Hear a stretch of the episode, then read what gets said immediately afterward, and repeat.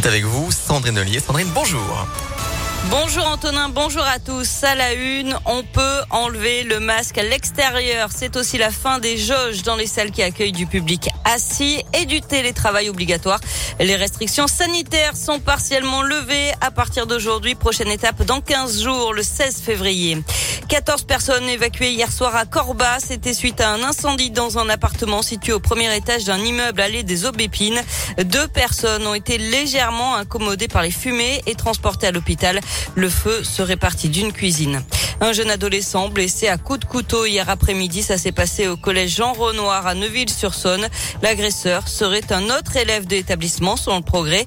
Âgé d'une quinzaine d'années, il a été interpellé et placé en garde à vue. La victime, quant à elle, a été admise à l'hôpital femme-mère-enfant de Bron. Ses jours ne sont pas en danger. Et puis cette frayeur dans un autre collège de l'agglomération, un élève a déclenché une bombe lacrymogène au collège Hector Berlioz de Communé. C'était hier après-midi d'après le progrès. 11 enfants ont été légèrement incommodés par les gaz. D'après la gendarmerie, il s'agirait d'un acte accidentel et involontaire. Lyon se chauffe au biogaz. Crèche, école, maison de la danse, musée des beaux-arts, patinoire Charlemagne, mairie du 8e arrondissement.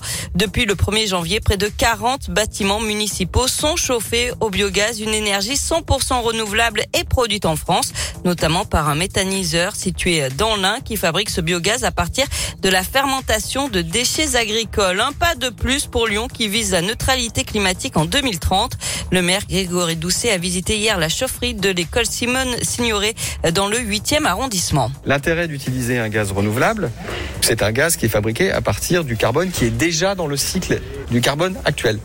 Donc on ne va pas chercher du carbone supplémentaire euh, sous terre ou sous les océans, et ça c'est important. On n'accroît pas l'effet de serre.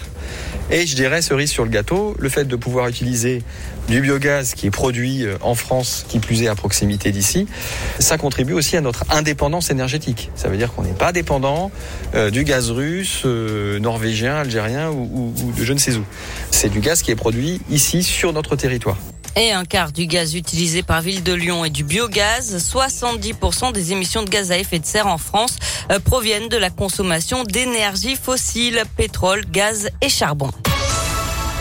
On passe au sport avec du foot et la belle victoire de l'OL hier soir face à Marseille. Succès 2 buts à 1 en match en retard de la 14e journée de Ligue 1, euh, ce qui permet à Lyon de remonter à la 7e place du classement. Marseille est toujours 3e. Du basket avec la défaite de l'Asvel en Euroleague à Fenerbahçe 85 à 76. Prochain match dès vendredi, toujours de l'Euroleague. Ce sera face à l'autre club d'Istanbul.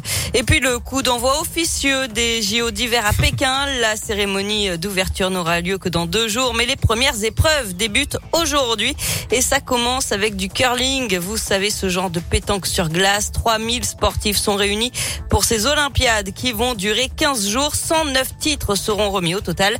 Et dès demain, suivra les performances de Perrine Lafont, championne olympique en titre en ski de boss.